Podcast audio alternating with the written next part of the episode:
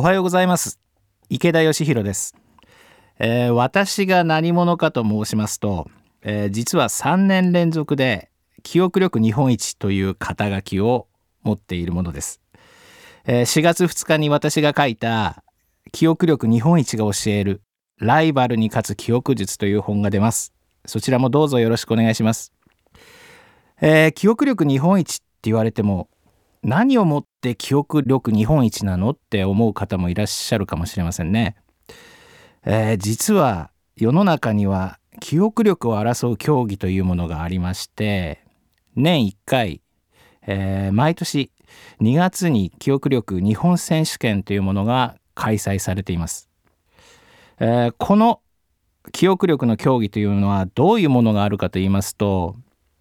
例えばあランダムに並んだ数字があるんですけれども、えー、これを制限時間内にできるだけたくさん順番を記憶したり、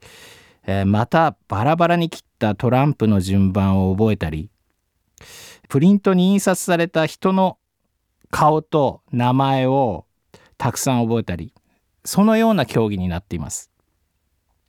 その記憶力日本選手権において私は2013年から2014年2015年と3年連続で日本一になることができました。また国際大会にも参加して、えー、オーストラリアで開催されたオーストラリアンオープンや、えー、東京オープンなどでも優勝の経験があります。そして記憶力競技の最大の大会である世界記憶力選手権において日本人で初めて記憶力のグランドマスターという称号も獲得することができました、えー、そして今はあこの私が身につけた記憶のテクニックを世の中の皆様にお伝えすることを自分のミッションとして、えー、一般社団法人日本記憶能力育成協会という協会を昨年立ち上げて記憶技術の普及に取り組んでいるところです。えー、私が記憶術と出会ったきっかけは、えー、私、えー、もともと塾を経営していまして、えー、2011年の後半ぐらいですかね塾の中に何か新しいカリキュラムを入れることができないかなと思っていろいろ探していたんですね。そんな時たまたま記憶術っていうものに出会ったんです。えー、その当時は何か記憶術と聞くとちょっと怪しいんじゃないのみたいなところもあったんですけれどもよくよく調べてみると決してそんなに怪しいものではなくて、えー、日本ではもちろん海外でもですね昔からその脳の仕組みを利用して、えー、できるれっきとした技術っていうことが分かったんですね。で最初は塾のカリキュラムに入れるために勉強し始めたんですけれども勉強するうちにどんどん自分の能力を高めることが面白くなってきてしまって、えー、塾そっちのけで記憶術の勉強を始めてしまいました。そのうちに、えー、これも偶然なんですがたまたま記憶力を競う大会があるということを耳にしましてそれならば一丁この記憶力っていうものは先天的な能力というよりも技術で上がるっていうのそのことがその頃は分かっていましたんで、スポーツの練習のような感じでトレーニングすればなんとかこう良い成績が収められるんじゃないのかなということでそれが2012年の5月ぐらいだったんですね。それで2013年の2月の日本記憶力選手権を目標にしまして約10ヶ月間独学でトレーニングを続けて、えー、その2013年に初めて出場したその大会で、えー、優勝することができたというわけです。えー、自己紹介のところでも言いましたけれども、えー、記憶力のグランドマスターという称号があるんですがこれについてちょっと説明させてもらいますね。この記憶力のグランドマスターという称号はこれを取るためには世界記憶力選手権というものに参加してある条件をクリアしないといけないんですね。その条件とは3つありまして1つ目がバラバラに順番を切ったトランプがあります。その順番を制限時間2分以内に記憶できなくてはいけないっていうのが1つ目の条件です。えー、2つ目の条件が同じくトランプなんですが今度は制限時間が1時間長くなるんですね。1時間の制限時間においてやはり、えー、バラバラに切ったトランプの順番を今度は10組以上記憶しなければいけないっていうのが2番目の条件です、えー、そして3番目の条件は、えー、同じく制限時間1時間でランダムに並んだ数字を1000桁以上を覚えなくてはいけない。この3つの条件をクリアして初めて記憶力のグランドマスターという称号がいただけるんですね。えー、私自身は2013年のロンドン大会に出場しまして、えー、そこでこの条件をクリアすることができて、えー、日本人初の記憶力のグランドマスターになることができました。えー、そして最近ではあ時々テレビの方からもお声がかかることがありまして、えー、そこで、えー、やはり私記憶力の人間なので、えー、いろいろな記憶のパフォーマンスをさせられるわけです。よくあるのが人の顔と名前を覚えさせられたり、えー、単語を覚えさせられたり、えー、トランプの順番を覚えさせられたりっていうのはよくあるパターンなんですけれども今までで一番これは無茶ぶりじゃないのって思われる企画がありましてそれがある動物の顔と名前を30と覚えるという企画だったんですね。えー、その動物にはですねさくらとか小雪とか名前がついてるわけでしてその動物の顔を覚えてその名前を当てるという企画がありました、えー、一体その動物は何だと思います？実はカンガルーだったんですね、えー、北九州の方にカンガルーだけを集めた動物園のようなものがありましてえー、そこでその中の30頭を柵の中に集めて、えー、その30頭の顔と名前を覚えるという企画でした。これは困りましてね、えー、撮影の前にカンガルーの顔をよく見比べたんですけれどももうみんな可愛いだけで一緒なんですね。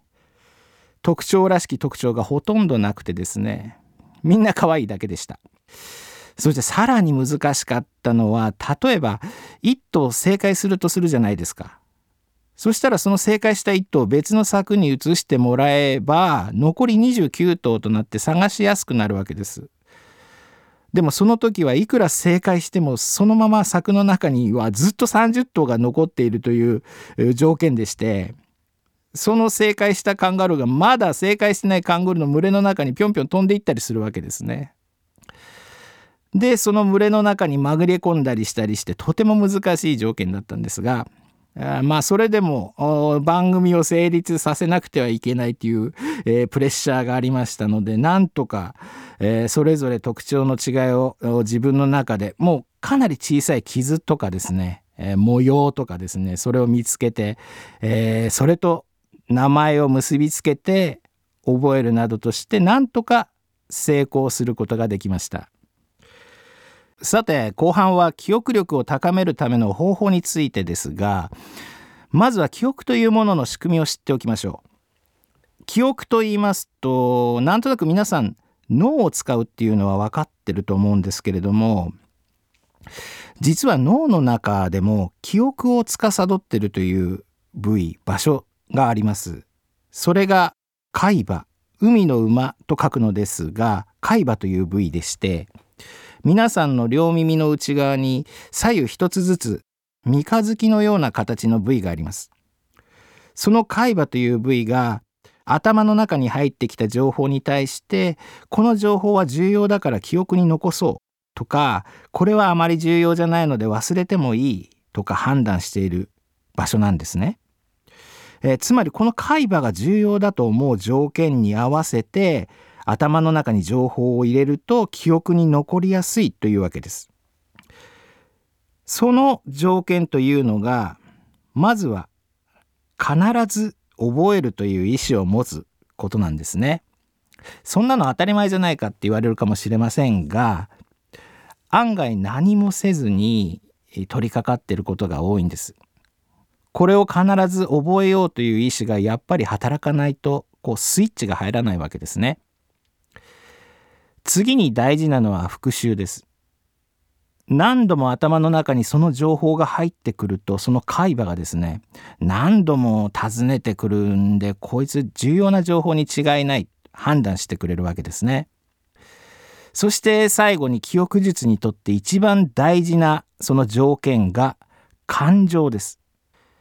感情を伴った情報はより強く記憶に残ることになります。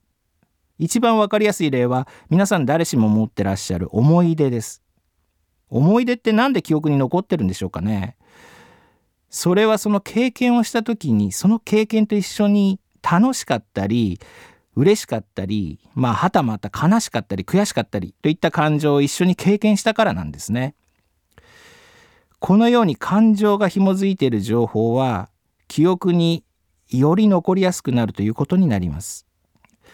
なんで感情が伴った記憶が強く残るかっていうのはもう原始時代の人間の脳がそうなっていて、えー、それが現代人まで引き継がれているからです。えー、今ではもう身の回りに命の危険にさらされるようなものっていうのは可能性っていうのは少なくなりましたけれども原始時代においては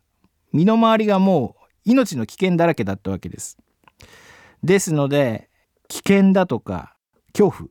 そういう感情を優先して人の脳は記憶できるような仕組みになっているわけです。そのおかげで、えー、我々現代まで人類は生き延び続けられてきたわけです。えー、記憶力を上げるためにはこの脳の性質を利用するわけですが覚えたいものに感情をくっつけるっていうのは実際にどうしたらいいでしょう？それは覚えるものをイメージにするということです。イメージとは映像です。頭の中にその映像を思い浮かべるということです。例えば買い物に行く時なども牛乳を買わなくちゃいけないなんていう場合があったとして実際に自分がそのスーパーで牛乳パックを手に取っている姿を頭の中でイメージするっていった作業をすることによって記憶に強く残っ物忘れ防止になったりします。お金を下ろしたり振り込まなくてはいけないなんていう時も銀行の ATM の前で自分が機械を操作している姿を思い浮かべるといったことをするとより強く記憶に残ることになります。文字を覚える時なども全てイメージに変えて覚えます。えー、例えば簡単な言葉の例でリンゴ鉛筆パンダのような言葉があった場合それを映像に変えて結びつけて覚えるようなことをします。例えば最初のリンゴと次の鉛筆を合わせて一つの絵にするわけです。リンゴに鉛筆が突き刺さっている絵を浮かべるわけです。次に今度は鉛筆とパンダで面白い絵を作ります。えー、パンダが笹の葉のように鉛筆をかじっているとかですね。このようにして、えー、文字や言葉も絵に変えて覚えていくというテクニックがあります。冒頭で私が数字を覚えたりトランプを覚えたりという話をさせてもらいましたけれどもそれらの競技においても私は全て数字とかトランプのカードを、えー、イメージに変えて覚えるという手法をとっています、えー、つまり記憶力を高めるための重要なポイントはイメージの力を最大限に利用するっていうことが言えると思います。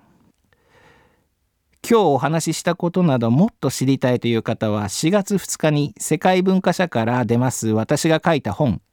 記憶力日本一が教えるライバルに勝つ記憶術を読んでいただければと思います。また私どもの協会日本記憶能力育成協会でも記憶技術をお伝えする講座を開催していますのでそちらにもご参加いただければと思います。